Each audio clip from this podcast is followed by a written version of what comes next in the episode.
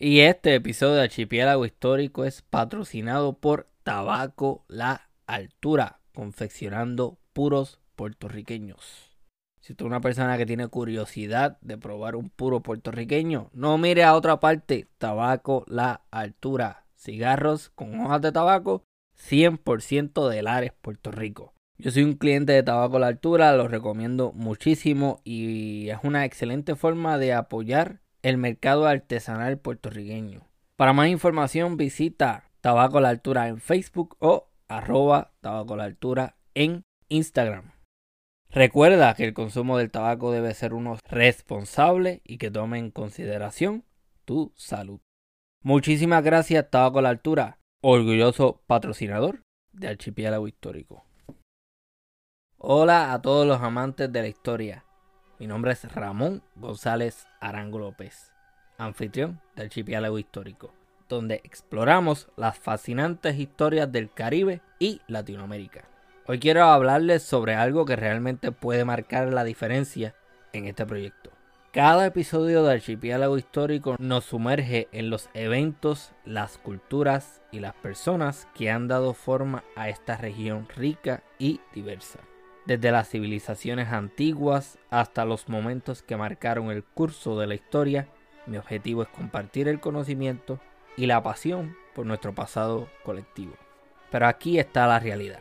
Mantener un podcast de calidad lleva tiempo, esfuerzo y recursos. Desde la investigación y la producción hasta la edición y la distribución. Hay mucho trabajo detrás de escena para que cada episodio llegue a tus oídos. Es por eso que hoy te pido tu apoyo. Si Archipiélago Histórico ha agregado valor a tu vida de alguna manera, si has aprendido algo nuevo o has sido inspirado por una historia que compartimos, te pido que consideres hacer una donación. Tu donación me ayudará a seguir investigando, produciendo y compartiendo historias fascinantes de esta región. Me permitirá mejorar la calidad de nuestros episodios, llegar a más personas y continuar preservando la historia del Caribe y Latinoamérica para las generaciones futuras. No importa cuán grande o pequeña sea tu contribución, cada centavo cuenta. El enlace para donar se encuentra en la descripción de este episodio. Tan solo haz clic y sigue las instrucciones. Cualquier cantidad que puedas dar será muy apreciada. Gracias por ser parte de nuestra comunidad y por considerar apoyar a Archipiélago Histórico mientras exploramos juntos la rica historia del Caribe y Latinoamérica. Recuerda suscribirte y compartir este podcast con otras personas. Gracias por tu apoyo y por ser un oyente increíble.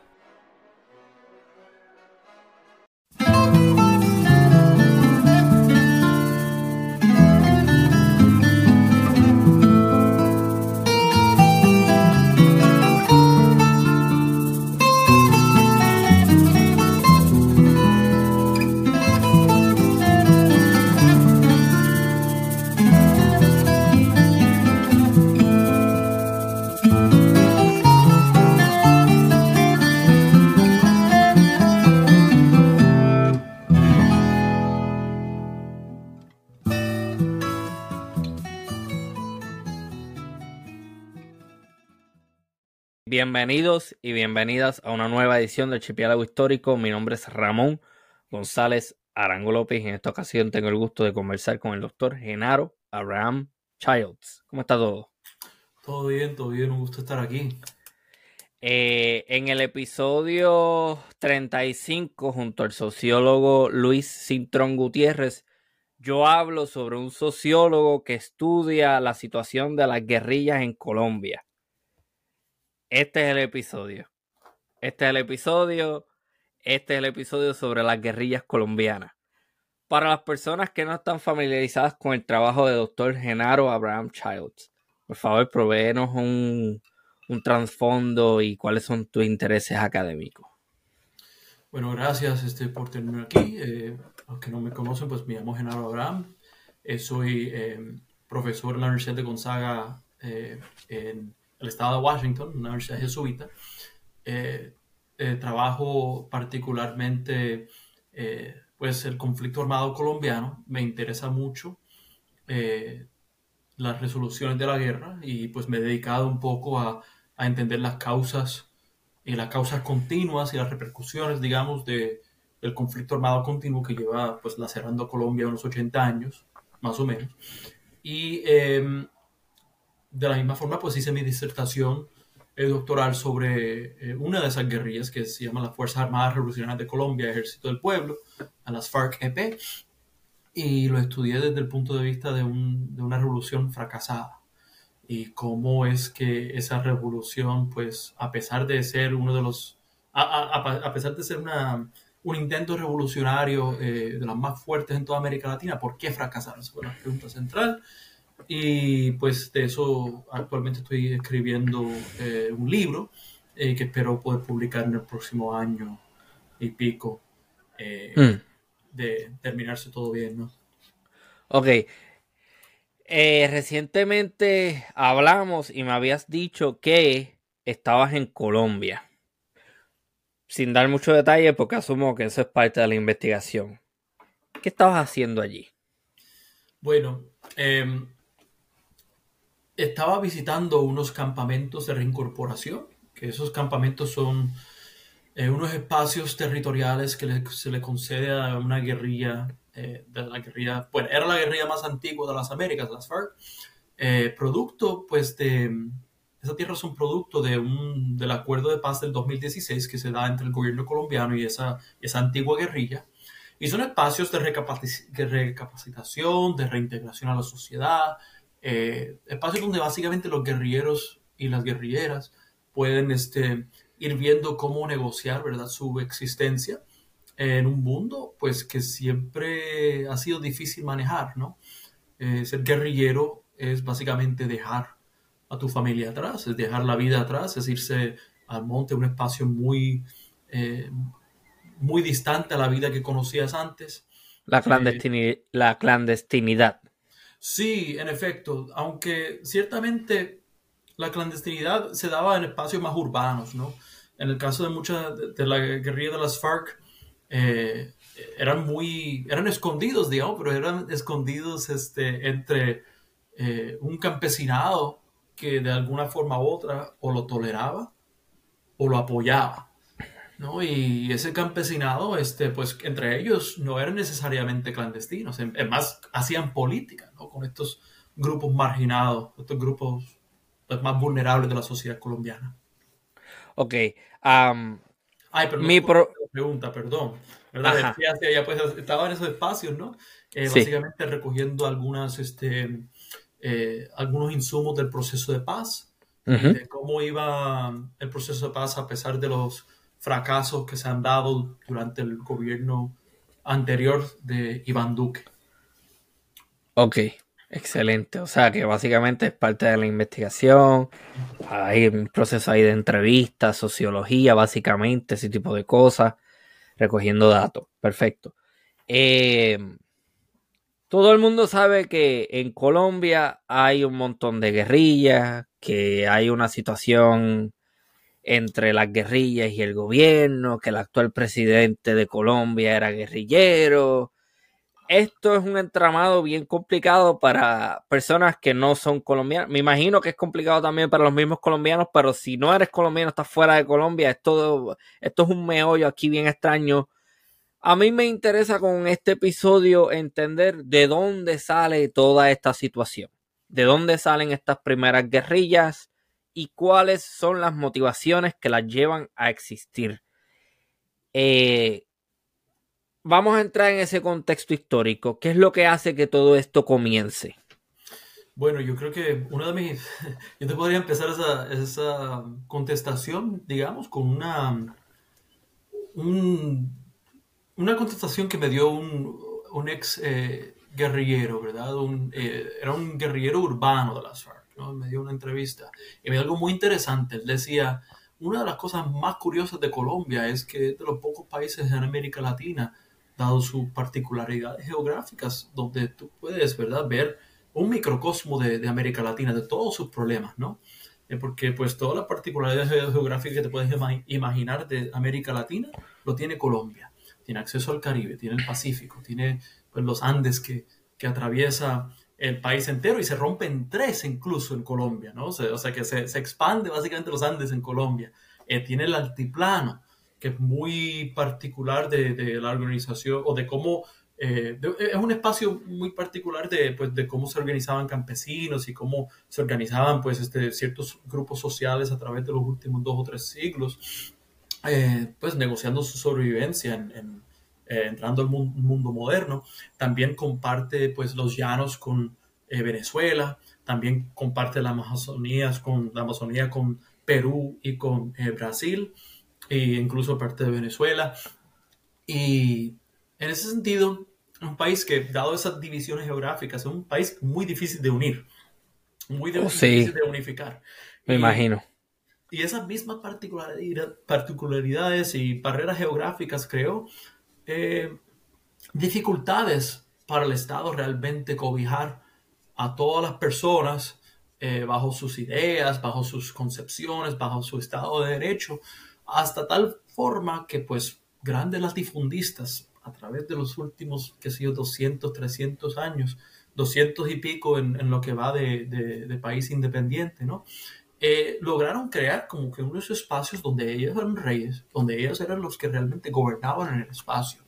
Y dado esa, digamos, esa, esa falta de conexión con la centralidad, o quizás esa, esa conexión de que el, el, el Estado sí eh, sancionaba pues eh, la participación eh, de, los, de los señores feudales en, en, la gobernanza de unos territorios muy lejanos a, Bogotá, pues relegaban este, unos poderíos extrajudiciales, digamos, a estos latifundistas para que hicieran lo que les diera la gana en esos espacios. Pues dado esa, esa particularidad, pues se crea unas condiciones de conflicto, ¿no? Sabemos que estos reyes, este, estos reyes latifundistas, básicamente en estos espacios, aunque eran entidades capitalistas, sí, o sí eh, implementaban políticas en esos espacios que eran análogas al feudalismo, a, la, esclavitud en cierto modo, ¿no? a la servidumbre. Y no era que, no, era que no existía esa, esos sistemas económicos, eh, no, era que el capitalismo no, no, llegaba ahí, sino más bien que eh, el servidumbre se negociaba y se incorporaba al proyecto capitalista de del neocolonia que se llegó a ser Colombia, ¿no? Y en ese contexto se crean unas, unas desigualdades terribles en estos espacios, eh, donde poco a poco, a través de los últimos 200 años, se va creando pues orgánicamente unas disidencias, ¿no? Eh, eso es una, una metanarrativa, digamos, de, de, de, de toda América Latina, en cierto modo pero yo creo que la particularidad colombiana, lo que lo hace distinto, ¿verdad? Lo que lo hace como que este sitio donde es un epicentro de, guerrillas es que, bueno, primero, eh, dado el hecho de que fue un estado muy centralista desde el, desde el principio, a diferencia de, digamos, Venezuela cuando se rompe de Gran Colombia y todo el asunto, este, es que se da una centralización del poder que era ineficiente, que pues permitía que ciertos eh, poderíos locales se pues se empoderaran más.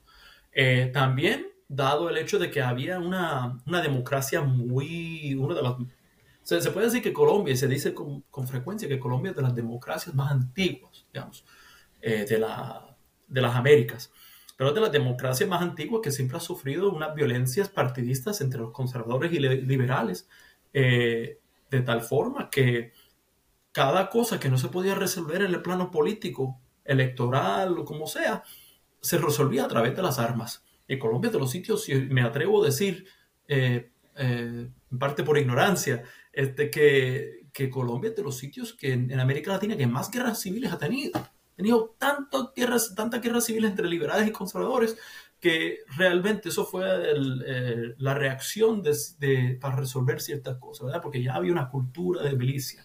También se podría decir una de las causas de, que surgieran algunas reacciones de guerrillas, ¿verdad? de grupos que querían tomar las armas para cambiar este, este sistema estructural que mantenía a ciertas personas con, bajo servidumbre.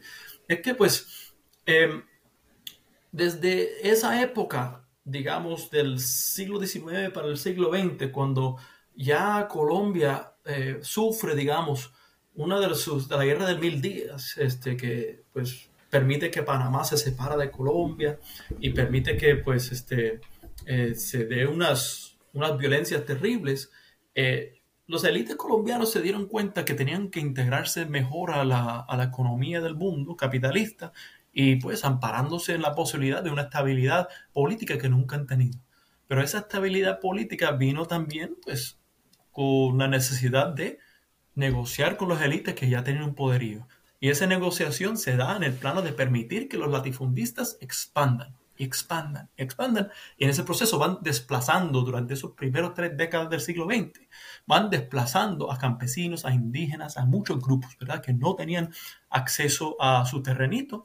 Y en eso, pues, sentían la necesidad de alguna forma u otra organizarse.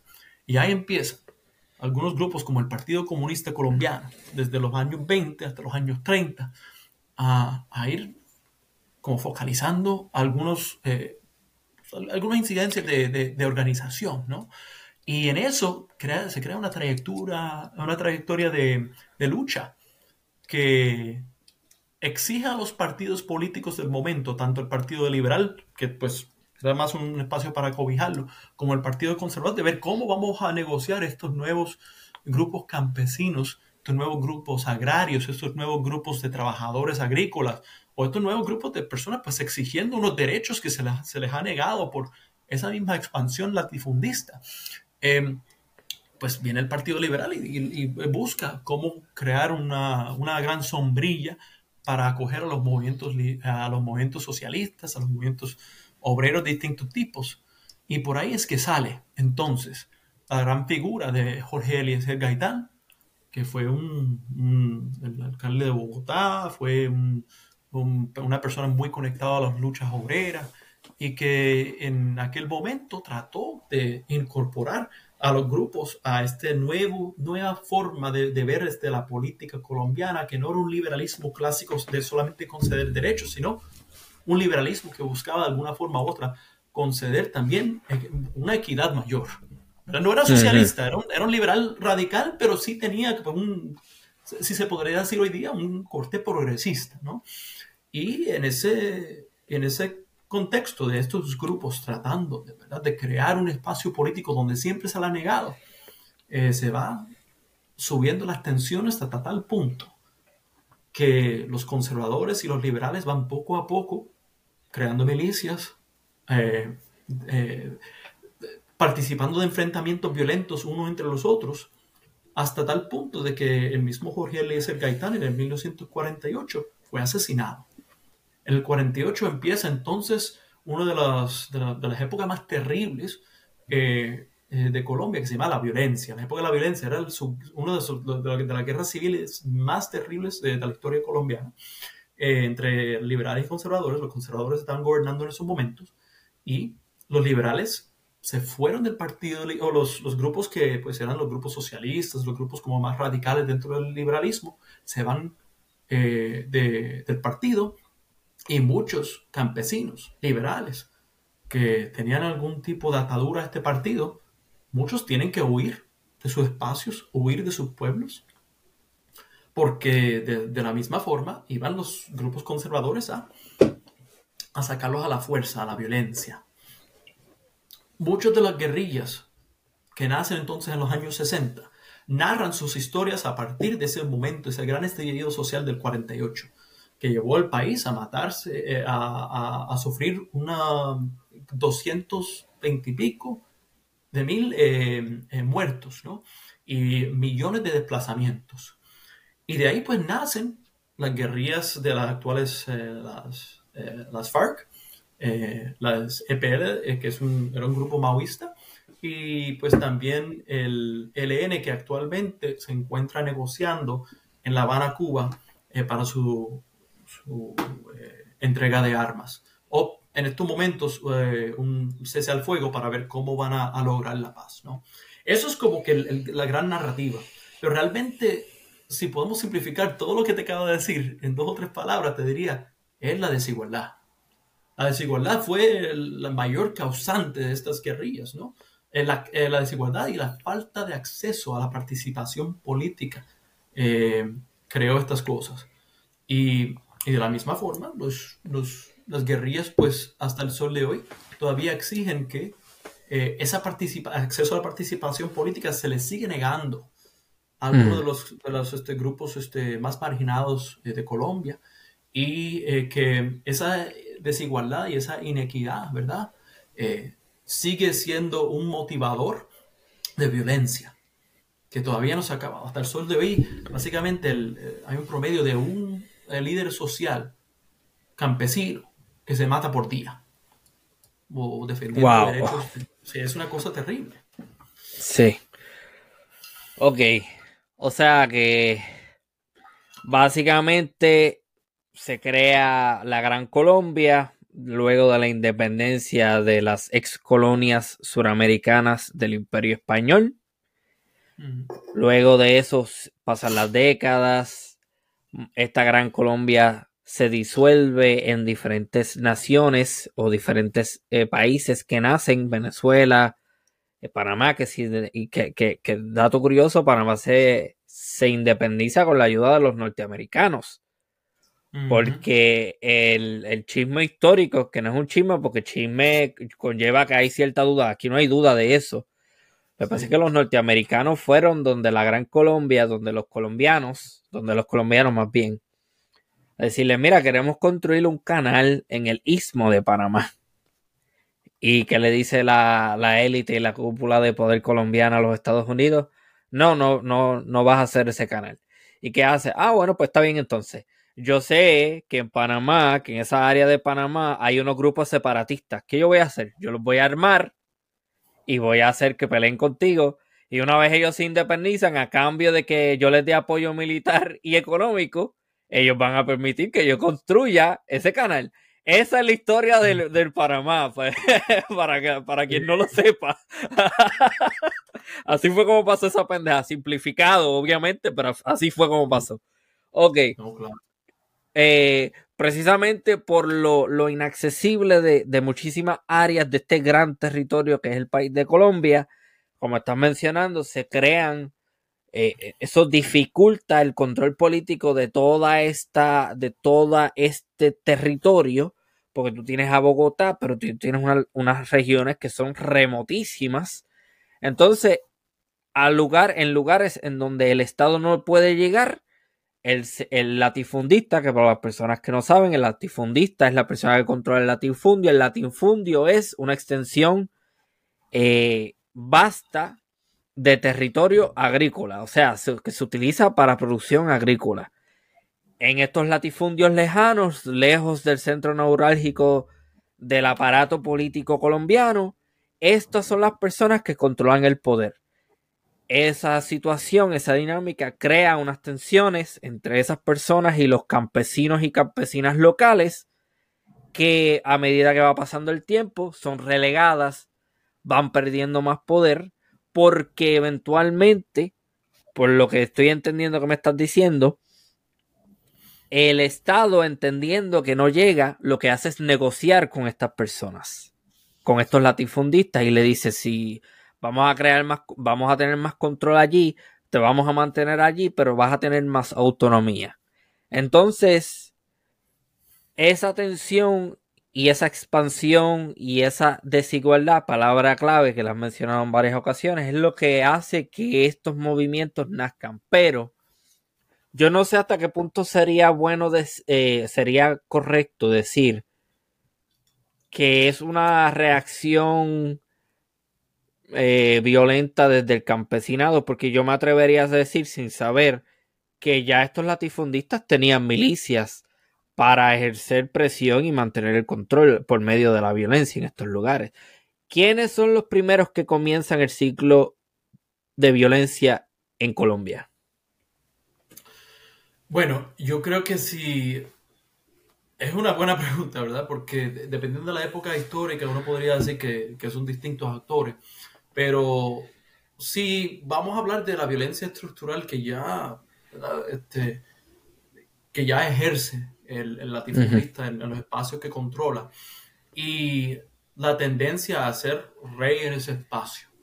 Eh, pues sí, siempre han habido este, unos, grupos de, de, que eventualmente se llegaron a llamarse autodefensas eh, y eventualmente se, se llega a, decir que son paramilitares, ¿no? eh, pues unos grupos de seguridad que pues le eran pagados por el latifundista para proteger sus intereses en el espacio y para asegurar, asegurar de que sus intereses fueran pues este, siempre, siempre protegidas en, todo, en, todos, en todos los sentidos. Hasta tal punto de que cuando había un estallido o un conflicto,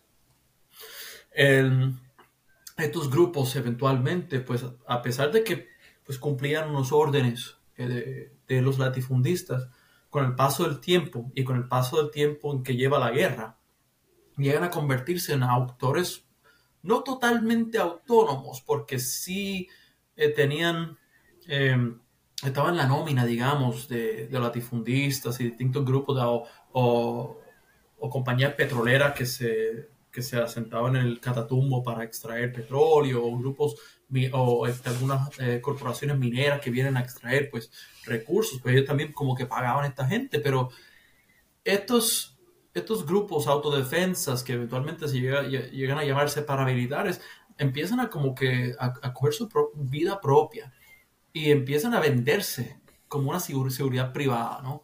Como eh, mercenarios, ¿no? En efecto, ¿no?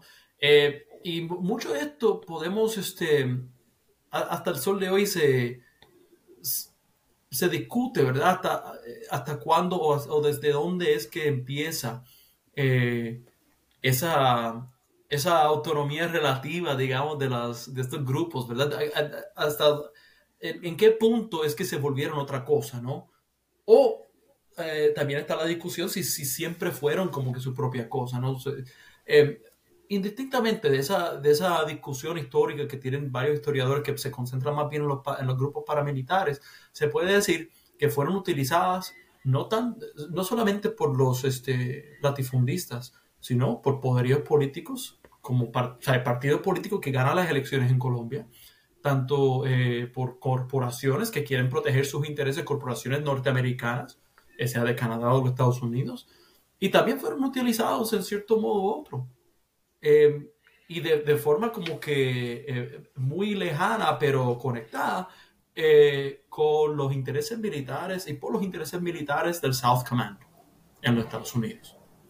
Y ahí es donde viene otra causa que no he tenido, el, eh, no, no, no, logré pues, este, presentarte en el principio, que es la del imperialismo.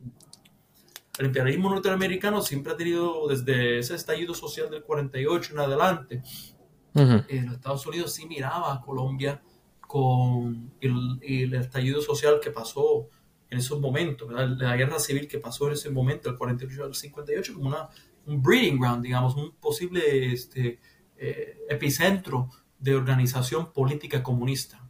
Para los efectos era cierto, ¿no?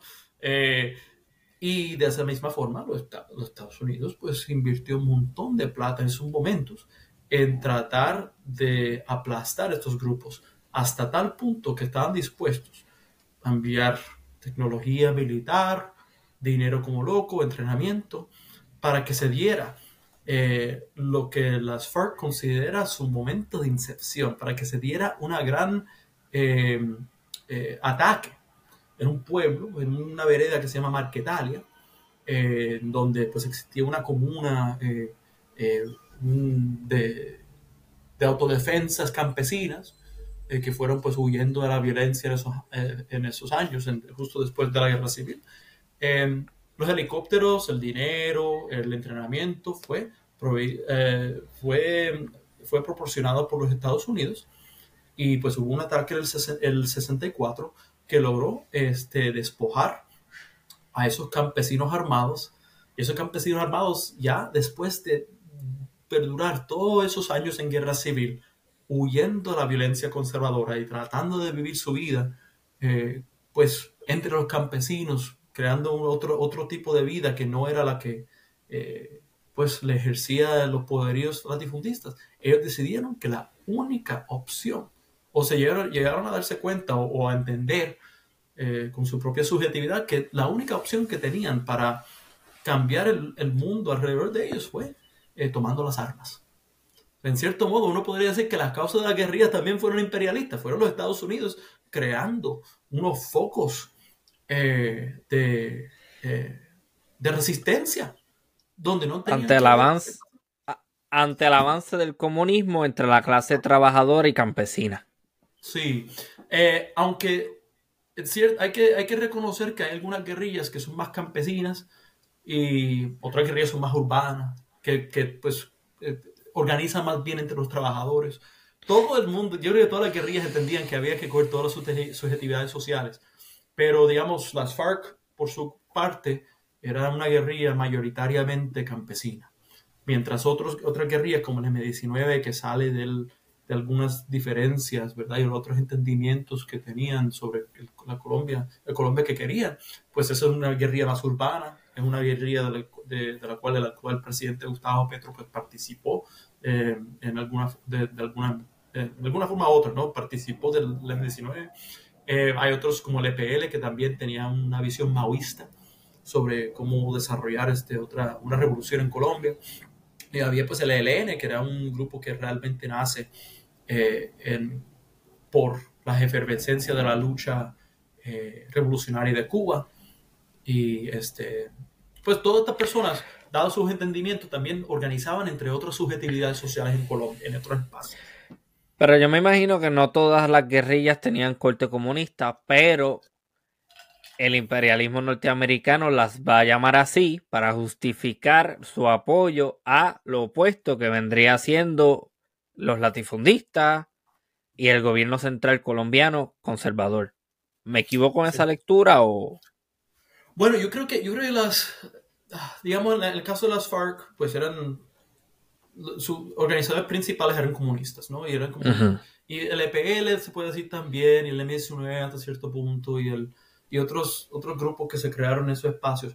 Pero yo creo que es, es, eso que estás diciendo es muy cierto para la gran mayoría de la gente de que eh, deciden eh, eh, llegar a estas guerrillas y formar parte de ellas porque quizás no eran, quizás no eran comunistas, pero vieron cómo su tierra fue, eh, fue robada, o que no eran comunistas, pero vieron de momento cómo vivieron unas condiciones terribles y cómo el Estado no le importaba nada, o no podía eh, eh, ni, siquiera defender su derecho a la propiedad en un sentido capitalista, pues de momento el capitalismo para ellos no era una cosa muy linda que digamos.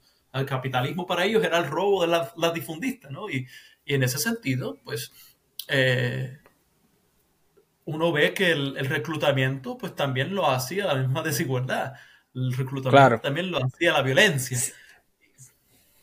Sí que no, tienes que ser comunista, que quizás este, este grupo armado eh, sí es comunista, pero este grupo está, está protegiendo mis intereses y está protegiendo mi participación en un país en donde yo no tengo participación y en donde el latifundista me aplasta. Así que yo me voy a unir a ellos, aunque yo no sea comunista y no sepa nada, porque me imagino que otro componente es que el nivel educativo en las áreas rurales no era necesariamente la mejor, por lo que mucha gente ni siquiera sabía qué demonios era comunismo, pero se metían, como quiera, a la guerrilla. Bueno, y, está, está también el, algo que, que que va a darle daño a eso, ¿no? Y es que cuando tienes un grupo, ¿verdad?, armado que está poniendo orden en una sociedad que ellos vivieron que existía el caos, ¿no? Que de momento ves que la guerrilla está defendiendo tu propiedad, te está eh, negociando, digamos, si vienen este, unos latifundistas a tratar de, de imponerse sobre tu vida, eh, y viene la guerrilla y dice, no, hasta acá, aquí hay un Estado de Derecho que, que, que nosotros defendemos. No es la del Estado colombiano, es la de eh, la revolucionaria que nosotros controlamos en este espacio. Y ese Estado de Derecho, esa provisión de justicia eh, que no concede el Estado y que sí concedía la guerrilla en ciertos espacios, pues fue también un motivo de respeto hacia la guerrilla. Y cuando quizás había momentos tensos, digamos, de, de, guerra, muchas veces tenías muy pocas opciones, ¿no? O, o te huías de la guerra entre los distintos grupos armados que estaban participando en esos momentos, o te hacías parte de uno de los grupos para protegerte. O sea, también este, la guerra también tiene sus propias particularidades para... Sí, te, em, obliga a alinearte. Sí, no, porque si no, pues te quedas, quedas en el crossfire, como dicen los gringos, ¿no? Ok. Um, En su punto más alto, ¿no? ¿Cuántas guerrillas han llegado a existir en, un mismo periodo en, Colombia? Ese número me imagino que debe ser... es que esa es una cosa tan compleja porque es... Hay tantos grupos de autodefensas campesinas que se crean, autodefensas este, eh, de, pues, que crearon las latifundistas. Eh, hay hasta grupos campesinos eh, de los años 30 que cogieron las armas en autodefensa, em, liderados por indígenas, ¿no? O liderados por, gente que pues eran parte de, que pues eran grupos indígenas que tenían pues, control de un territorio, pero fueron desplazados y entendían eh, que, debe, que tenían que tomar las armas y instaurar pues otra, otra, otro modo de vida. Eh, un ejemplo de eso es el, eh, es el, el, el, miliciano este, Quintín Lame, que era un indígena ya aculturado, digamos, en las cosas colombianas, ¿no? Pero era un indígena que tomó las armas en los años 30 y que entendía que que la violencia era la única opción, porque era la violencia con la cual ellos fueron este, desterrados. So, en ese sentido, se cuento algo corto para, para contestarte, ¿no? Eh, yo creo que la proliferación de guerrillas y de autodefensas y de grupos armados en, en Colombia en general eh, es algo muy difícil de contabilizar por el hecho de que pues hay tantas personas que necesitaban eh, pues acceso a la seguridad eh, que no le proveía el Estado. Sí, no, y me imagino que también dificulta que como muchas de estas a lo mejor son, vamos a decir, clandestinas nuevamente, o no se conoce bien de su existencia, o muchas de estas autodefensas quizás duraron, duraron varios meses, pero, pero existieron.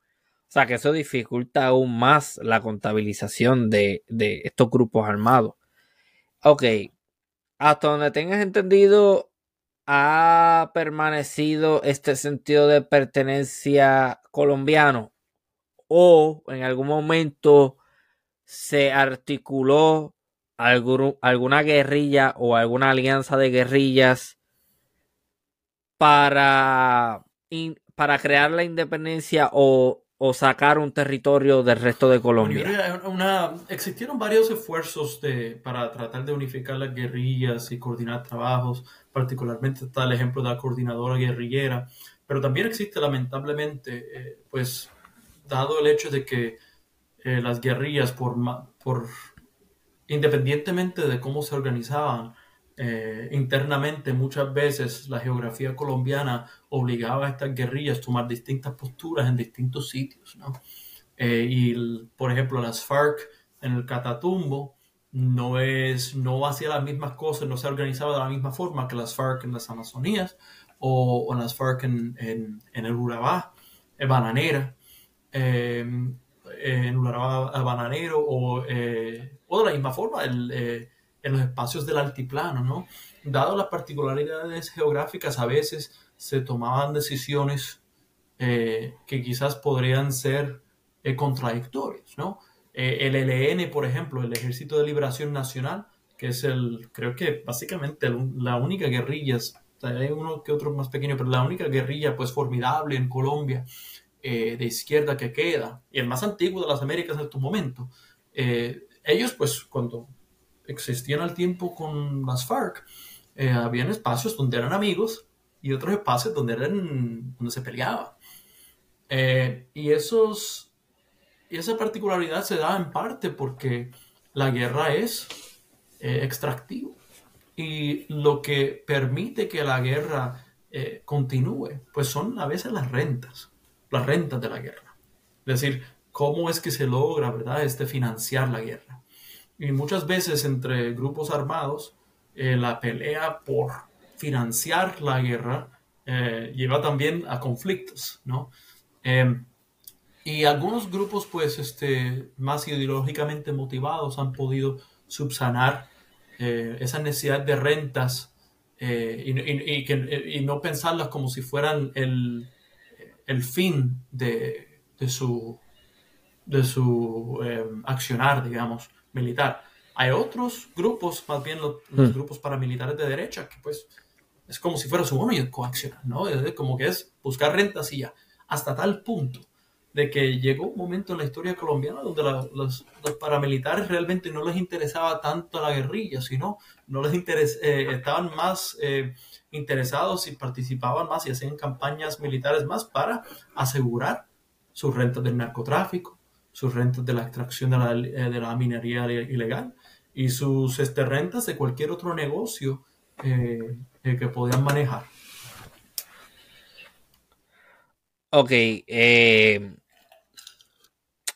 estas guerrillas alineadas con el conservadurismo y con la derecha. Estas guerrillas nacen inicialmente con el propósito de defender a los, latifundistas. yo creo que yo creo que sí, sí, este, aunque eso es una discusión ¿verdad? De, de qué, qué, es lo que aunque ellos no se llaman guerrillas, e, e incluso ellos no, no, usan la palabra usan paramilitar o usan autodefensa. Sí. Pues estos, sí. Ok. Pues esos grupos sí, yo creo que independientemente si fueron como que la, la, semilla histórica que luego se convirtió en otra cosa, o si fuera eso desde un, desde un principio, sí, eso fue... Eh, fue, fue una cosa que llevó a la otra, ¿no? Indudablemente. Eh, fueron... O sea que a grupos armados de derecha le vamos a llamar autodefensas y eh, paramilitares y a grupos armados de izquierda le vamos a llamar guerrilla. Eso es lo que estoy entendiendo. Sí, sí, sí. porque las guerrillas realmente tienen otro propósito, ¿verdad? Que es tomar el Estado, es cambiar eh, para instaurar pues una otra, otra realidad política mientras los, grupos paramilitares y autodefensas eh, tienen el motivo primordial, ¿verdad? Nacen eh, del status quo, de que quieren defender ese status quo y dejarlo intacto. Y eso es lo que también los lleva a participar de las mismas formas de extracción que participa el latifundista, ¿no? Su ethos, digamos, su, su modo de vivir, eh, su, ellos elogian el capital, elogian pues las, las formas que, que han llevado a cabo este, eh, sí, la, la, forma, digamos, de, simplemente extraer y, y, ganar rentas. Eh, los latifundistas, ellos lo practican de su propia forma, pero en el plano de la seguridad privada y en el plano también de participar de economías ilícitas. O sea que, por ejemplo, si viene una corporación canadiense a minar un territorio en el sur de Colombia o en la Amazonia y hay una comunidad indígena que se opone porque va a ser desplazada y le va a hacer daño al ambiente, esa corporación, eh, ¿cómo es? Este, contrata los servicios de los paramilitares para mantener a esa gente a raya y hacer que entonces la, compañía minera llegue, extraiga y le pague, pero que también se da el fenómeno de que los mismos paramilitares se dan cuenta, pero espérate, y si en vez de esperar a que llegue otra gente a darme dinero a mí, yo puedo abrir una mina yo y lo controlo todo yo y eso es dinero para nosotros. O sea, que están ocurriendo estas dos cosas a la vez. Y así mismo se ha replicado por toda la extensión geográfica colombiana. Más bien a las márgenes, ¿verdad?, de, de las ciudades, pero sí, Sí, no, son los que básicamente se han dado cuenta que también pueden ser eh, gran, tanto así que en los 80, digamos, en, Colombia como en muchos países eh, en América Latina, han habido unos esfuerzos, ¿verdad?, de, tratar de crear reformas agrarias, de devolverle al campesino, al indígena, a todas las personas desplazadas, pues un canto de terreno, que eso era tuyo, esto es lo que históricamente te corresponde, porque nosotros desplazamos tu familia. Claro. Y en esos contextos, eh, había pues una, una, organización que se llama Lincora. Lincora era una, pues una agencia gubernamental que se dedicaba a, pues a, a comprar terrenos válidos, terrenos pues que no se usaban o eh, terrenos que se podían pues eventualmente em, eh, sí, puede, pueden ser usadas para reparar los campesinos. en los ochentas, en algunos de estos, este, bueno, en el proceder, digamos, de esa agencia, se descubrió que más eh, que habían terrenos, eh, digamos, en 45, cuarenta y pico de por ciento de todos los municipios en Colombia habían terrenos que antes eran de latifundistas que ahora lo controlaban narcotraficantes. Eran básicamente una, una transición de clase muy interesante, eh, de que pues la reforma agraria ya no era contra los latifundistas, tanto como era en contra de, narcotraficantes, que llegaron a ser los nuevos latifundistas, los nuevos dueños eh, de los terrenos, eh, largas extensiones este, agrícolas, digamos, del latifundio, y que se da una particularidad muy curiosa, ¿verdad? Porque siempre hay un, debate en, lo que development stories de, cómo se le hace, difícil a los latifundistas, ¿verdad? Este, eh, cambiar a, otros, a otras economías productivas, porque está muy asentado, digamos, o, está muy acostumbrado a recibir un montón de dinero eh, por, su, los bienes que tiene. Pero en este caso, en el caso colombiano, particularmente por el narcotráfico y por eh, estos grupos armados que toman ventaja de las rentas que se dan en el contexto de la guerra, eh, ves que los, muchos de estos ex latifundistas se les hace muy fácil ir a otras economías productivas y dejan a, los narcotraficantes en control de estos espacios. Y en ese sentido, como que hay una intersección muy interesante de que los nuevos eh, burgueses, o los nuevos, este, no burgueses, porque eso es más bien un concepto de ciudad, pero los nuevos este, ricos, en Colombia están muy conectados al narcotráfico. Se da esa particularidad. Esto, esto complica aún más el panorama. Me imagino que después de la década de los 70, con la llegada de Pablo Escobar y con el comienzo del cartel de Medellín y después el, cartel este de Cali y, todas estas organizaciones que sale, eso se, se, se entrelaza con las organizaciones de paramilitares y de, eh, y ¿cómo es que se llaman los otros? y de autodefensa.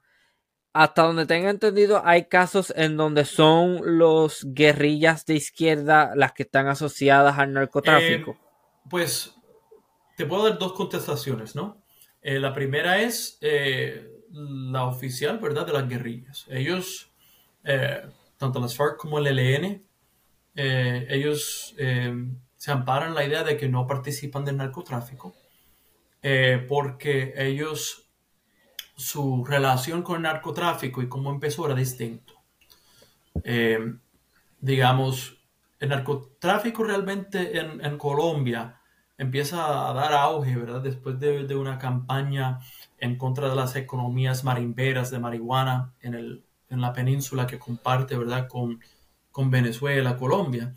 Eh, y eso se da, pues, eh, fue una de las primeras este, pues, eh, nociones de intervención estadounidense en el continente. Fue como básicamente un laboratorio de guerra de, de intervención por drogas. pero después de eso, se da la particularidad de que, pues, en los 60 y 70 había demasiados campesinos huyendo de la guerra, huyendo de los espacios donde antes habitaban, hacia las Amazonías, hacia las Amazonas, hacia los espacios marginados de Colombia. En ese contexto, entre esos campesinos, también marchaba, en estas olas de personas, marchaba el guerrillero. Y lo único que diferenciaba al guerrillero, el campesino, era el fusil. Porque por lo demás era una persona que tenía que abrir terreno, que tenía que este, cultivar la tierra, que tenía que vivir en estas condiciones eh, horribles porque fueron desplazados de sus tierras. Y los que lograban sobrevivir esas grandes trayectorias mudándose a, estos espacios tan, tan remotos de Colombia, pues la pasaron mal. Y cuando la pasaron mal, eh, tenían que vivir de subsistencia y, y pues eh, lo que hacían era cortar árboles, este, crear, eh, hacían una primera, segunda siembra de cosas básicas para sobrevivir, que si de, de carbohidratos, de pana, de, esas cosas, de, cosas que se podían comer de momento y eran muy calóricos, ¿no? Y en eso después se podía, pues, mejorar el terreno con nada de fertilizante ni nada de, como que, o sea, te lo tenían que hacer este, a pulmón, asegurar de que esas tierras en, las mm. Amazonas pudieran ser cultivables. ¿Qué pasa? Llega la guerrilla ahí y pues pone una semblanza de orden y de Estado donde no existía el Estado.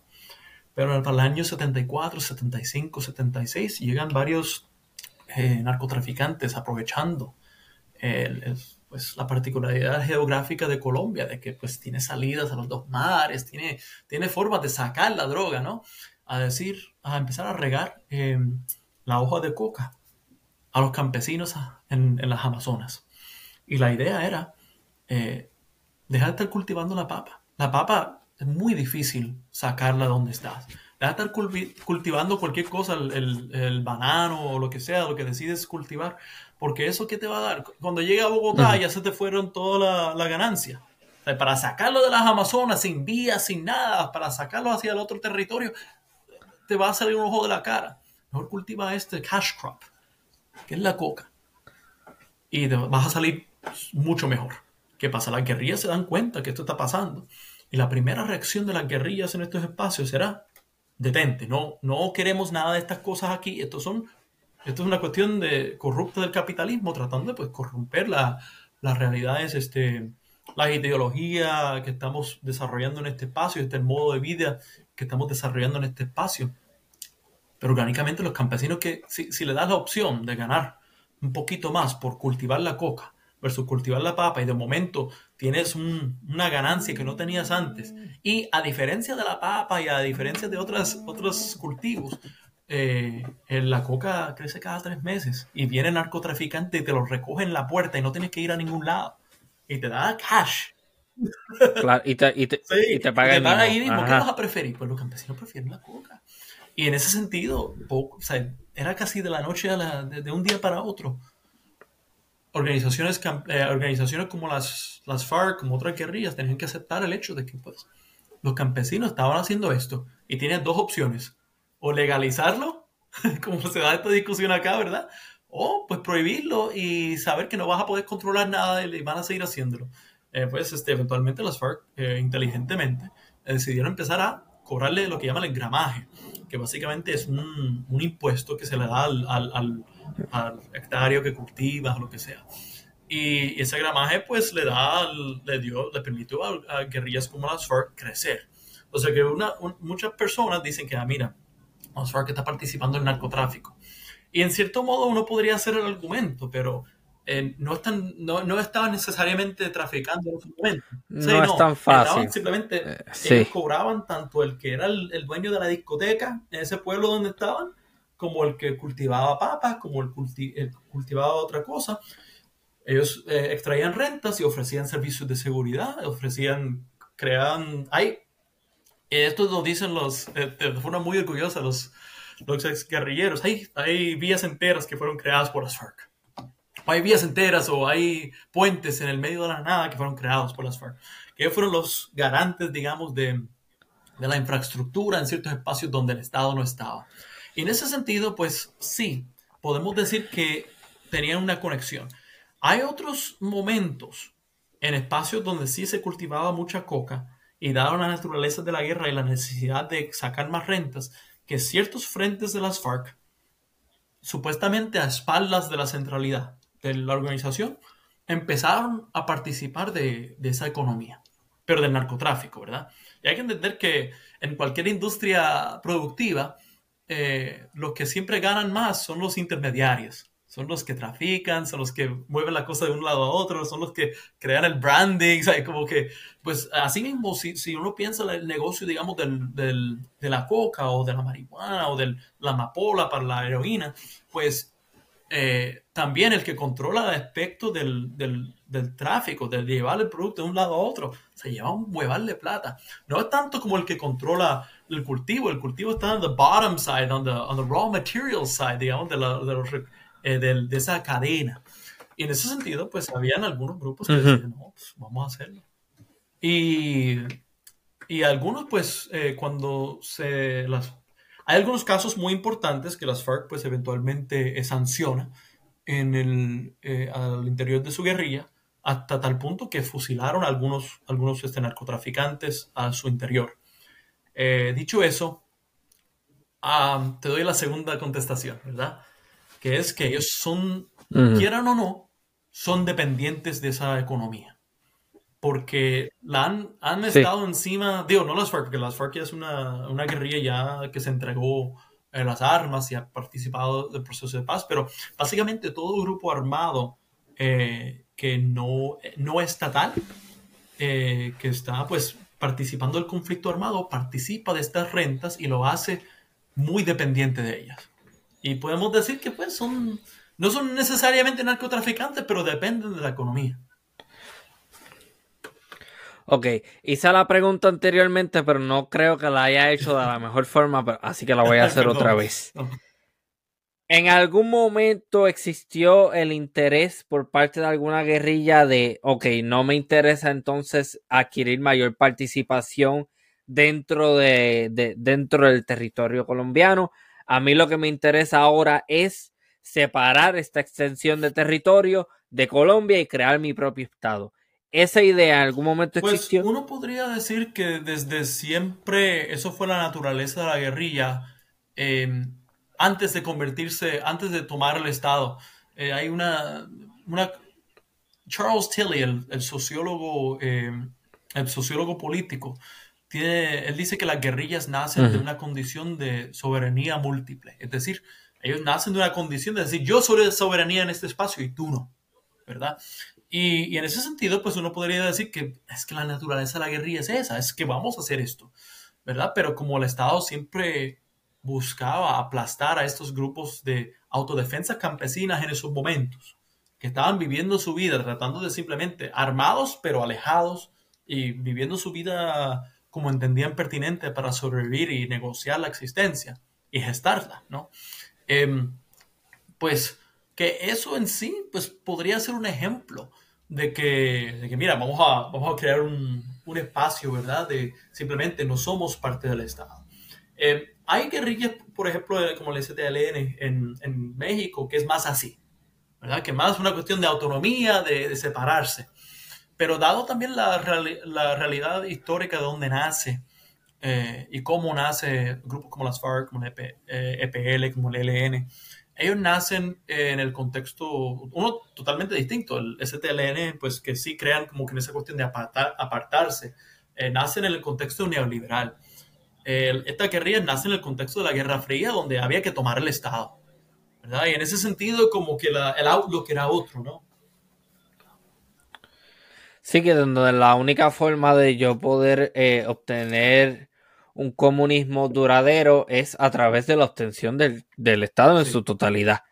Porque el, es, porque el comunismo y el capitalismo son antagónicos y mientras exista el capitalismo en mi país de Colombia, el comunismo jamás va a poder sobrevivir. Esa es la mentalidad, asumo. Sí. Hmm. Este, ¿Son las FARC entonces el más antiguo? El grupo guerrillero más antiguo. Ahora ya como ellos se entregaron ya, ya, ya pasaron al segundo plano, pero lo eran. Ahora es el ELN. Sí. Lo eran. El ELN que ayer me, enviaste una, un enlace, un artículo que, que está el líder allá en, en, en Cuba negociando con las autoridades colombianas. Mencionando a las autoridades colombianas, ¿qué rol ha jugado me imagino que va a depender de quién está en el poder. Si están los liberales, pues va a generalmente ser un poquito más en favor de la guerrilla. Si están los conservadores, va a ser un poquito más a favor de los grupos paramilitares. ¿Me equivoco o más o menos cuál es la relación bueno, ahí? podría decir que eso, eso fue, quizás en cierto modo podemos ver como que unas diferencias leves entre los conservadores y liberales eh, en algún momento de la historia colombiana en cuanto a eso. Pero hay que entender que la violencia lo que hizo fue purgar a esos elementos más conscientes en el liberalismo y lo relegó a la, a la, pues, a la guerra, a la, a la, o sea, lo expulsaron por completo. Y el liberalismo después de ese momento como que quedó, era muy conservador, digamos. Los elementos más conservadores del liberalismo fue lo que perduró a través de la historia colombiana después de ese momento y lo que termina pasando es que hay leve, las diferencias no son grandes. Pero quizás, eh, pero ¿te refieres a la, al, al, actual gobierno? No, no, eh, creo que hay que, es bien importante y pertinente aclararlo ahora porque hemos mencionado el liberalismo y el liberalismo se, se define diferente dependiendo en dónde tú estás. En el contexto de, de, Colombia, ¿qué viene siendo entonces los liberales? Pues en esencia los liberales se amparan la idea, los liberales eh, que pues ellos creían en pues son capitalistas, creen en el libre mercado, creen en un Estado de Derecho, creen, creen en un mundo pues donde, eh, pues, creen en, los, en, las grandes ideas democráticas eh, que, se, que pues salieron de, de, los debates europeos, de la democracia, y pues querían implementar eso en Colombia. Y eso eh, eventualmente significaba, ¿verdad? el, el, destronamiento, digamos, de la iglesia como una centralidad de poder en, Colombia. Significaba también que los latifundistas tenían que hacer las cosas de forma distinta, ¿no? Eh, que tenían que, pues, eh, acatar a las realidades del libre mercado de, una forma u otra. Y el conservadurismo, pues, trataba de, de, pues, de conservar un pasado latifundista, un pasado eh, donde la iglesia reinaba y donde, sí, las, las cosas, las jerarquías que todavía hasta el sol de hoy todavía, pues, controlan ciertos aspectos de la colombianidad, eh, quedaron intactas. Ahora, el conservadurismo pues va cambiando al igual que el liberalismo a través del tiempo. El liberalismo pues va cogiendo algunas cosas progresistas, pero en Colombia fue muy lento en parte porque por eso mismo, por el hecho de que la violencia, la época de la violencia del 48 al 58 logró purgar a sus elementos más progresistas y pues quedó bien conservador. Y realmente esa dicotomía liberal-conservador muere eh, en el 91, si no me equivoco, con la firma de la Constitución nueva, que pues concede un montón de derechos plurales a, Colombia. Eh, pero y pues la derecha se, se reacomoda y, y, los conservadores viejos como que ya no, no son, it's not a thing anymore, o sea, no es tan, no es tan prevalente. Y pues ahora hay otras derechas, como lo que llaman el uribismo, hay otras derechas que, que se amparan en otras ideas de cómo debe eh, se debe gestar, ¿verdad?, Una, un Estado de Derecho conservador en Colombia. Em, pero sí, en, en este caso... Ok, pero a lo, sí, a, lo largo del tiempo, esto es lo que quiero, lo que quiero entender. ¿Cuál ha sido el rol del Estado? ¿El Estado tiene un ejército propio nacional, por así decirlo, que intercede o, ve las cosas de lejos o apoya a un lado en determinadas décadas versus otro en otras décadas. ¿Cómo, ha cambiado esa, ese rol del Estado en, estos conflictos que, que sí son del país completo, pero que también son bien regionales? Eh, por más que uno quisiera, ¿verdad? Que, el, que la milicia colombiana, las Fuerzas Armadas colombianas, el Ejército colombiano, la Fuerza Aérea colombiana, todo y todas sus ramas fueran pues entidades que buscaran pues de alguna forma u otra crear un Estado de Derecho que, que pues que proteja la, la propiedad privada de los campesinos, que proteja pues los intereses, la integridad física de las personas. Eh, los, la milicia no ha sido eh, digamos, de las críticas que se le puede atribuir a otros grupos armados. En parte porque pues las rentas de la guerra misma han también permeado la milicia, ¿no? Eh, han permeado uno de los, este, para no alargar mucho el asunto y la explicación, eh, les puedo dar un ejemplo. Fue el ejemplo de lo que llaman los falsos positivos, que llegó un momento dado en la guerra, pues, la guerra, eh, protracted warfare, guerra que, que, es prolongada, ¿no? se da a veces el ejercicio de demostrar a través de los números que tú estás ganando. Y la cosa es que llegó un momento donde el ejército colombiano quería quería ingeniar, digamos, la idea de que estaban ganando. Y a través de eso, pues eh, lo que se lograba era eh, crear unas condiciones donde se les llamaba a personas muy vulnerables, gente pobre, digamos, de las ciudades, en la urbanidad o gente campesina, a trabajar en ciertos espacios y se les mataba y les cambiaban eh, la ropa por ropa de guerrillero y lo, Sí, lo mataban y lo, enterraban. Y lo contaban en sus números como parte de la ganancia de la guerra que estaban ganando. Eso se llama el escándalo de falsos positivos, que pasó mayoritariamente bajo el gobierno de Álvaro Uribe. Ahora mismo... Ah, y eran civiles. civiles, no tenían nada que ver. Y se empezaron a... Cuando yo estaba haciendo el, trabajo de campo, estaba en uno de los sitios donde estaba Arandabeiba, un pueblo antioqueño, en, un pueblo precioso entre las montañas. Ahí en sus cementerios, al lado del cementerio, se, descubrió una fosa común de hace 10, 15 años eh, de personas em, que pues fueron, fueron matados, fueron engañados para ir a un sitio, decir, tienes trabajo, trabajo temporero, esto, lo otro, vas a hacer, eh, vas a hacer X y trabajo, y los militares los mataban y los enterraban.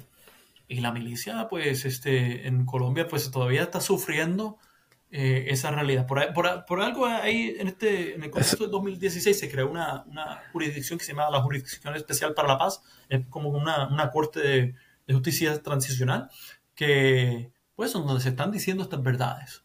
Y se está ofreciendo a los militares, tanto los, a los eh, paramilitares, tanto a los guerrilleros, que como que vengan, vengan a este foro y si si te dejas llevar por, las estipulaciones y te dice toda la verdad, eh, pues eh, lo más probable, pues la sentencia tuya va a ser muy poca, pero pues a cambio de que nos digas, digas exactamente cómo es que funcionó todo esto, porque la verdad es importante para la colombianidad, para saber que esto no se vuelva a repetir en la historia de Colombia. Es una, una tragedia que hasta el sol de hoy uno podría decir que todavía pasa, en cierto modo, ¿no? Porque las dinámicas de la guerra siguen matando eh, civiles, sigue matando líderes sociales, sigue matando indígenas y no se ha acabado. O sea que entonces el, Ejército Nacional de Colombia, lejos de ser una fuerza que busque estabilizar, es un jugador más que lo que hace es postergar la duración de la guerra, participar de las mismas dinámicas nocivas de... ¡Wow! Esto es peor de lo que yo pensaba. Yo creía que tenía una idea, pero esto no. Ahora entiendo por qué tanto colombiano sale de Colombia y migra. Porque es que es que es entendible, cualquiera. Wow. Sí, no, no. Este, me has mencionado eso de las FARC. ¿Cuáles son las condiciones que hacen que las FARC decida salir de la contienda y, e incluirse dentro de la sociedad civil y no participar Bueno, ellos, ellos, ellos piensan que participan ahora de otra forma, ¿no? Eh, por ejemplo, yo he hablado con algunos eh, eh, otras personas, ¿verdad? Firmantes del acuerdo de paz que se incomodaban cuando yo usaba la palabra excombatiente. Porque muchos de los más radicales sienten que no, yo estoy, estoy combatiendo, estoy combatiendo en el plano de, las elecciones. Estoy combatiendo en mi barrio, organizando eh, los sindicatos. Estoy. y ellos ven como que todavía son parte de eso, pero sí, a, entregar las armas, digamos, y entrar a la sociedad civil de forma más. Eh, sí, como civiles. Em, ellos deciden en parte porque la realidad dura de la guerra durante la época de Álvaro Uribe es que ellos perdieron militarmente, ¿no? Las FARC. Y este, pero perdieron después de eh, unos intentos que fueron muy fructíferos en, lo militar. en eh, los intentos, digamos, de, tratar de acaparar a todo Colombia, tener presencia en todo Colombia. En algún momento dado tenían presencia en 60 y pico de por ciento de todo la extensión territorial eh, de la nación. Y pues llega la presidencia de Álvaro Uribe eh, con, este, con la campaña de mano dura, corazón, eh, mano firme, corazón, no sé qué. No recuerdo el dicho político, pero era, era uno de, de básicamente vamos a pacificar. Y pacificar lo que significa es vamos a arrasar militarmente, vamos a ir de frente eh, y, en eso pues fueron la mayoría, digamos, de los desplazamientos en Colombia que se ve hoy día. Eso fue en los 2000, los años 2000. Un dato muy curioso que la gente no conoce es que uh, después del 2001, digamos, de la, eh, del ataque a las Torres Gemelas, eh, a los FARC y otros grupos este, guerrilleros se les clasifica como terroristas a partir de ese momento por el cambio de la, eh, pues en, el régimen, digamos, de seguridad nacional de los Estados Unidos. Se, cambia, pues, el cómo conciben a estas guerrillas y lo que hacen es justificar, pues, la entrada de, de, millones y millones de dólares para combatir a estas guerrillas. Y en el proceso, pues, este, sí, pasaron, la gran mayoría de las barbaridades de la guerra pasaron en esas épocas, eh, en épocas recientes hasta tal punto que Colombia hasta ahora tiene el número de desplazamientos de personas eh, desplazadas internamente más, más alto del mundo, numéricamente. Porque pues uno podría decir Siria, Siria por proporción a poblaciones más grandes, pero numéricamente Colombia tiene, eh, hay distintos, este, em, eh, de distintos números que, que, se utilizan, pero yo he escuchado números tan altos como 8 millones de personas desplazadas internamente en un país de 50 millones de personas. es una, una cosa tremenda. Sí, eso significa. Sí, sí, es, una cifra significativa. Eh, ¿Qué está pasando ahora con la ELN? ¿Están entonces en el movimiento de hacer lo mismo que las FARC y entonces participar de forma más, vamos a decir, política ya lo estaban haciendo, pero político dentro del plano electoral y toda esa cosa? ¿Eso es lo que está pasando ahí? En cierto modo, ellos sí quieren apostarle a la paz, pero a diferencia de las FARC, em, hay que entender que las FARC también sufrió otros, otras batallas que no sufrió el ELN. Una de esas es la masacre de lo que llaman la Unión Patriótica. Cuento largo corto, después del 84 y después de unas este, negociaciones con el, con el presidente Belisario Betancourt, Belisario Betancourt, él, él este, eh, pues le concedió una vía electoral básicamente al, a combatientes que querían pues ir poco a poco saliendo de ese espacio. Y, y pues ahí en, el, en, los 80 se crea una, un partido político que corre en las elecciones que se llama la Unión Patriótica y, la, y las FARC pues deposita muchas personas, eh, muchos recursos humanos en ese partido. Es decir, sus, a veces algunas de las personas y campesinos aledaños, digamos, este, que eran eh, campesinos y, líderes sociales que eran cercanos a las FARC o que creían sus posturas pero no eran armados, que estaban en sus respectivos espacios, pues las FARC eh, crea este, este espacio para que esta gente se junte. Y, y pues ganaron en cierto modo un montón de alcaldías por todo el Urabá antioqueño, que es el espacio bananero, digamos, de Colombia. Ganaron alcaldías como loco y su candidato presidencial ganó 4% de la población. Es como que decir, ¿cómo, ¿cómo es que las guerrillas pueden, pueden tener tantos votos? ¿no? eh, que obviamente 4% no ganas una elección por eso, pero eso, es, eso es una fuerza de poder. Es, es, significativo. Y de momento, pues ahí los paramilitares pues, participaron de, de, una gran masacre de básicamente 7.000 de todos los miembros de ese partido, todos los, los este, militantes, eh, casi todos se asesinaron, uno por uno. Y, y, y, ¿Y cuál fue la facción política que hizo que eso pasara? ¿Los conservadores? Eh, eso es una buena pregunta porque todavía hasta el sol de hoy están todavía esclareciendo esa verdad. Pero fueron pues matados por paramilitares, por narcos, por... Había unos, digamos, unos strange bedfellows que se juntaron en esos momentos para asegurar de que esta gente no tomara el poder. Y a diferencia del ELN, el ELN no sufrió esa gran masacre porque no participaron tanto de ese proceso. Estaban de acuerdo con muchas de las posturas quizás, pero no sufrieron eso. En ese sentido, muchas veces, y es algo que yo estoy escribiendo ahora, es que mm, las, las FARC se volvió mucho más eh, centrado, digamos, en la guerra, las tácticas de la guerra, y menos en, en la construcción de política a partir de ese momento, porque vieron que era imposible construir política de forma legal. O sea, intentaron de nuevo y de momento se las... Sí. Y le leen. Y le ve a las FARC y todos los errores que se, que se cometió con las FARC y dicen, no queremos volver a cometer los errores. Y yo creo que el ELN ahora mismo está mucho más cuidadoso de entregar las armas así porque sí. Y ahora mismo lo que se está negociando son cosas, unos puntos muy importantes, bajo otro régimen de, de paz que se llama la paz total. Eh, bueno, empiezo primero por las posturas que se están negociando. Se está negociando el posible cese al fuego ¿verdad? Eh, se está negociando ahora mismo cómo se va a crear una pedagogía para la paz, donde realmente se crean unas condiciones donde la sociedad colombiana encuentre otras formas de, de pues, de entretener sus problemas y de, y de, y de eh, entretener sus soluciones, mejor dicho, a sus problemas. Y em, se está dando también em, la particularidad de la, participación de la sociedad civil. ¿no? Eh, el ELN está diciendo que este cese el fuego no puede ser simplemente una cuestión bilateral entre el gobierno colombiano y el ELN. Tiene que, uh, tiene que, uh, tiene que um, eh, pues ser nutrido por, por, las ideas y las, eh, las quejas de la sociedad colombiana. Y están negociando ahora mismo en La Habana esas particularidades.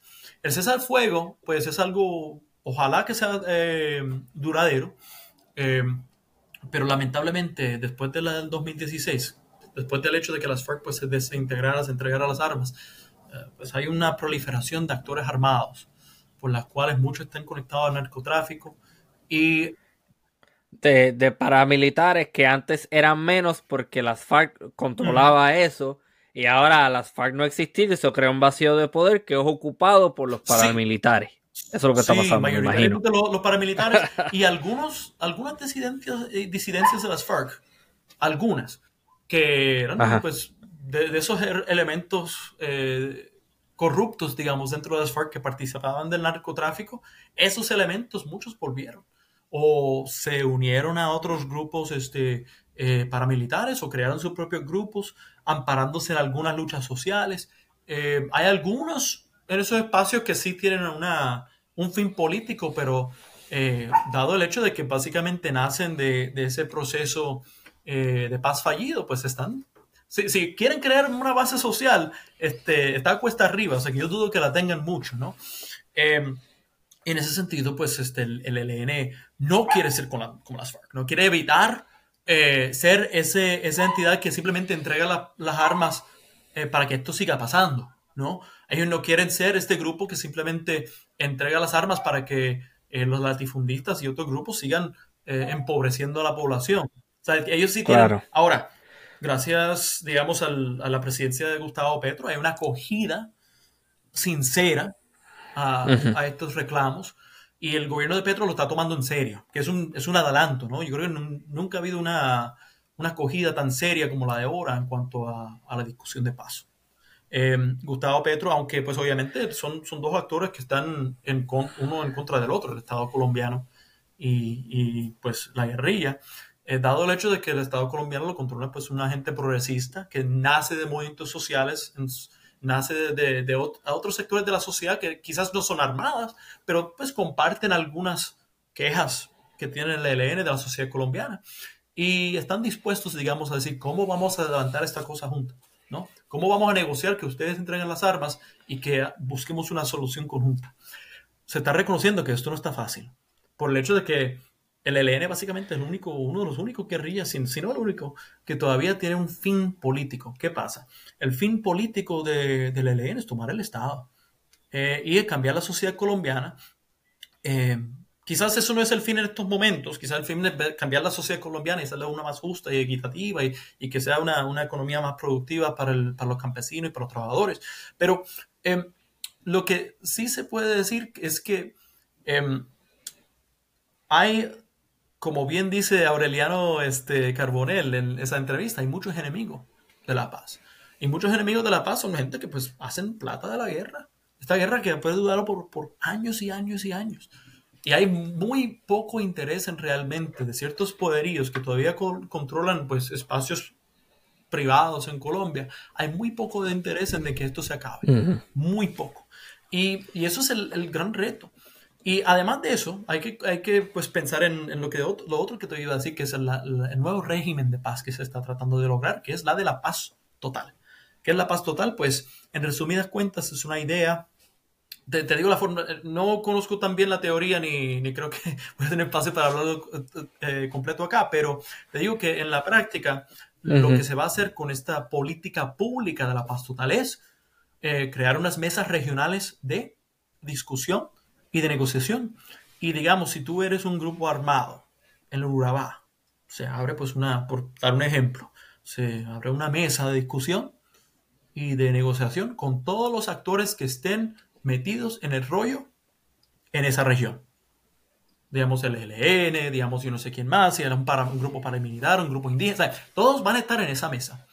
Si en el Catatumbo, en qué sé yo, en, en el Cauca, pues también se abre otra mesa. Yo no, no, no sé cómo es que se va a dividir las mesas, pero se va a abrir unas mesas regionales para que se negocien todos a la vez, eh, porque se han dado cuenta, el gobierno colombiano y también los expertos de conflicto, eh, que realmente negociar de forma bilateral entre un grupo armado y el Estado no funciona. No funciona. Sí, no. Y pues este, es que está demasiado fragmentado, demasiado. Sí, no. Y pues en ese sentido, eh, estamos, estamos viendo algo novel. Nunca se ha hecho esto en la historia. O sea, esto es algo totalmente, esto es un laboratorio de paz. Eh, y el gobierno colombiano, eh, bajo la presidencia de Gustavo Petro, está apostando a esa paz con esta, esta nueva técnica, esta nueva política pública. Desde una perspectiva de investigación, eso presenta unas posibilidades grandiosas. Si yo fuera un sociólogo ahora mismo enfocado en eso, yo estaría ya ahora mismo, eh, qué sé yo, produciendo ensayos o produciendo libros o estudiando sobre, qué sé yo, la perspectiva indígena comunitaria dentro de tal área. Eh, eso, es, eh, eso desde una perspectiva intelectual académica, eso presenta unas posibilidades fenomenales de entender eso que está ocurriendo, porque a lo mejor eso algún ah, supongamos que funciona. Ese modelo a lo mejor se va a exportar a otros lugares y vamos a ver qué sucede. A lo mejor en Colombia está sucediendo algo novel que se puede implementar en otros lugares del mundo. Sé que tienes poco tiempo disponible, pero me gustaría eh, hablar sobre esto, que quizás sale un poco de Colombia, porque sé que eventualmente quizás hagamos otro episodio profundizando más sobre la situación actual en Colombia. Yo creo que has hecho un excelente trabajo dejándonos entender a mí y a la audiencia cuáles son los factores que hacen que, que esto que este problema surja, de dónde sale todo. Yo creo que eh, eh, yo creo que ese objetivo ya fue logrado. Pero entonces faltaría en un futuro hablar de cuáles son las dinámicas actuales de las guerrillas.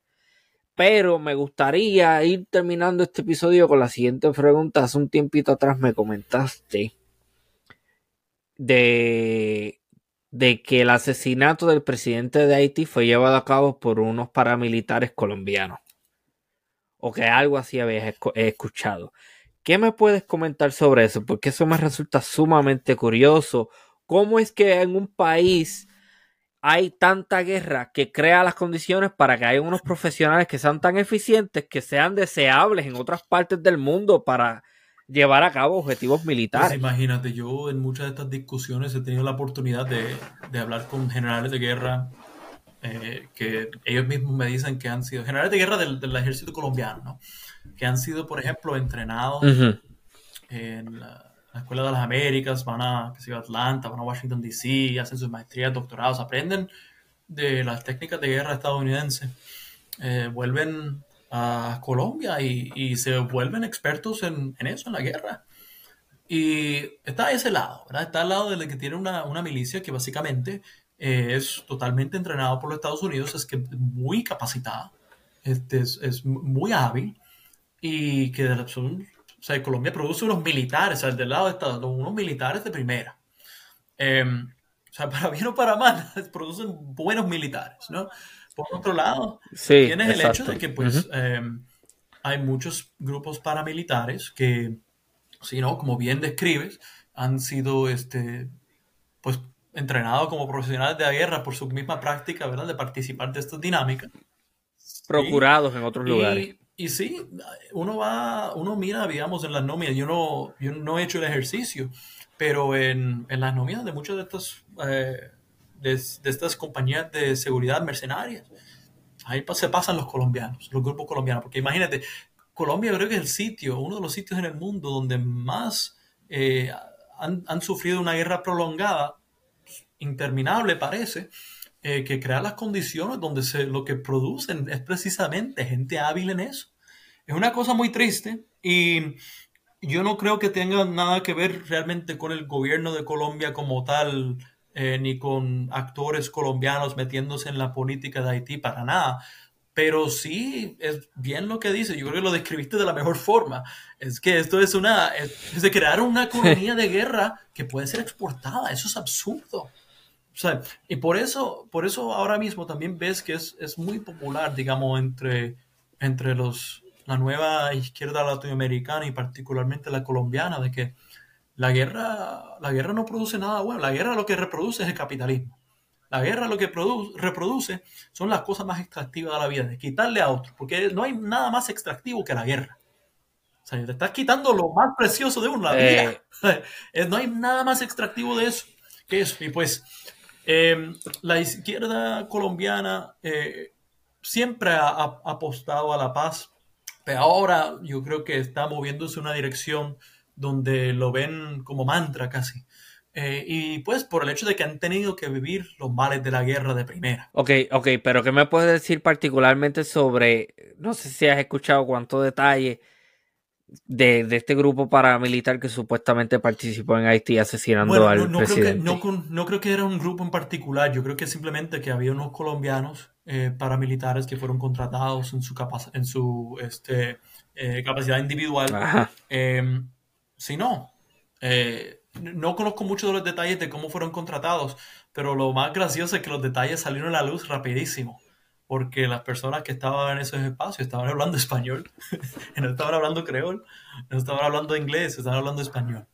Eh, y de ahí, pues cuando se logró capturar a algunos de los eh, mercenarios, eh, se, se, dieron cuenta que eran mercenarios colombianos, este, mercenarios, eran for hire, ¿no? Y que fueron, y que de la misma forma es una realidad que se puede replicar en otros espacios. Eso es lo que, eh, para mí eso es lo más preocupante de todo. Lamentablemente no conozco los, no conozco los detalles de, de, qué pasó exactamente eh, en, ese, en esa cuestión, pero hay una contratación nebulosa que pasó en ese espacio. Sí, que, que exacto, como bien menciona, qué sé yo, si hay una facción corrupta, vamos a decir, en X país, no voy a decir ninguno porque no me interesa eso, eh, va, pues, pues, vamos a ir a Colombia a procurar a esta gente, porque esta gente sabe que te van a hacer el trabajo bien porque están tan capacitados que son deseables para actores que tienen intenciones negativas, eh, intenciones nefastas.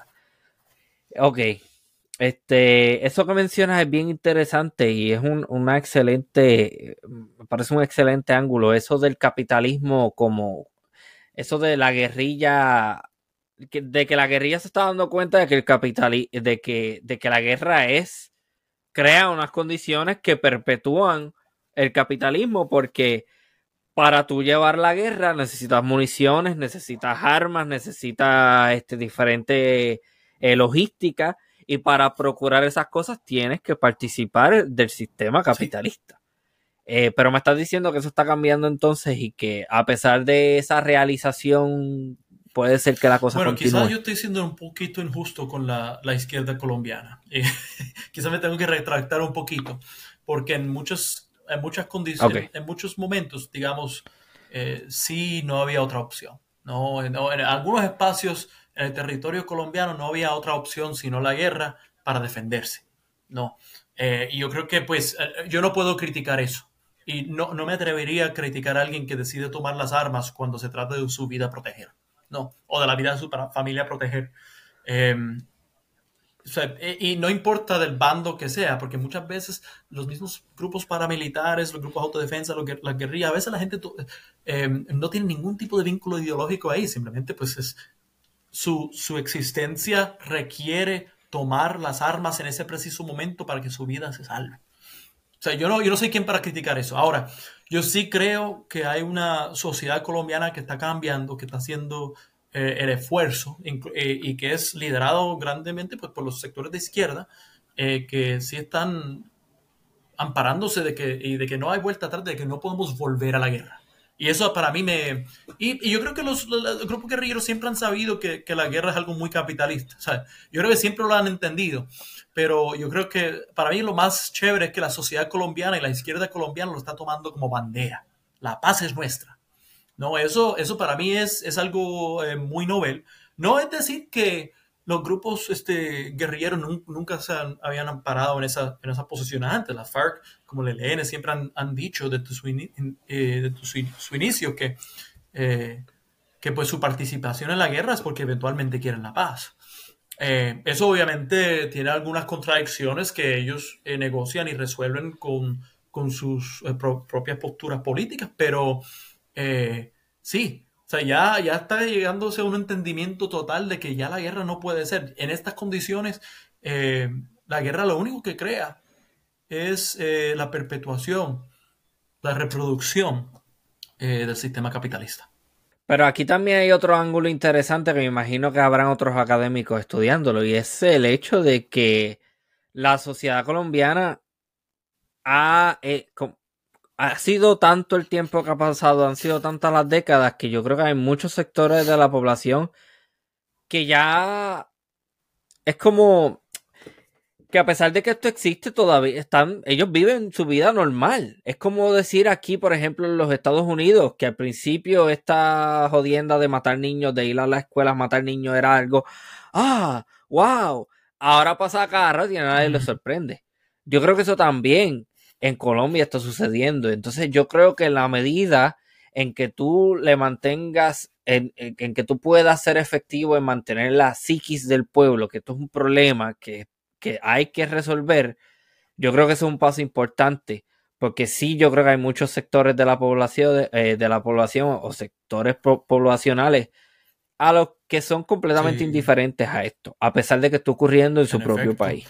No, eso es el pan de cada día, lamentablemente, ¿verdad? Este, cuando matan a un campesino, nadie dice nada.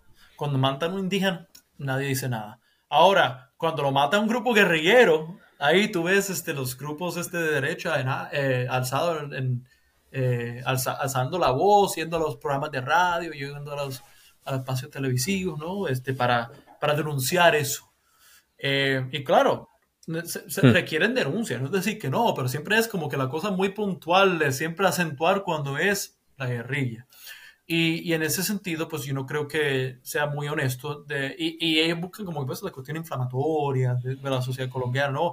Mira lo que están haciendo esta gente. ¿Para qué la paz si, si estos son los mismos que siempre matan? Y hay como que un... Lamentablemente yo creo que en Colombia también hay una, hay una edad que se crea entre el campo y la ciudad, ¿no? Eh, Colombia es de los... Sí. Oh, sí, que... Que como que lo que pasa en el campo es de un chorro de loco eso es, una gente que, no, que siempre están peleando, olvídese, olvídese de eso. Eh, y en la ciudad es donde se vive realmente la normalidad. Y yo creo que también se da la, particularidad de que, bueno, esto nace de algo, nace de, la guerra también por los desplazamientos innumerables que pasaron en Colombia.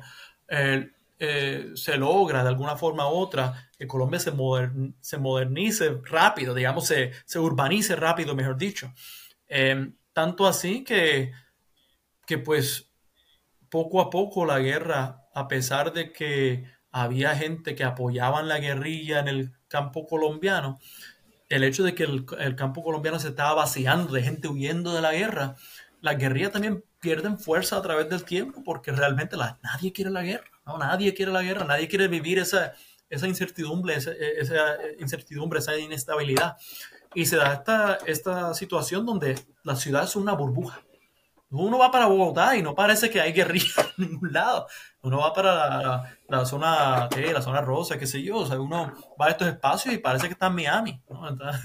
hay discotecas y hay sitios chéveres para comer y hay, hay toda una clase burguesa ahí que, que, predomina, ¿no? Uno va para, para, Medellín, para Cartagena, y eso es un paraíso. Ahora, uno sale dos horas de, la ciudad, y eso es miseria, ¿no? Em, y son dos, mundos que no se conocen. Volvemos a lo mismo, desigualdad. Ahí está. Eh, eh, ahí está el problema, ahí está el problema. Bueno, este, hay mucha más tela para cortar, seguiremos en comunicación. Yo le digo esto a todo el mundo, pero lo digo de verdad, o sea, hay mucho, mucho, mucho que hablar. Este, nada, muchísimas gracias, doctor Genaro Abraham Childs, por haber participado de esta edición de Archipiélago Histórico. Bueno, esto ha sido una nueva edición de Archipiélago Histórico. Hasta la próxima.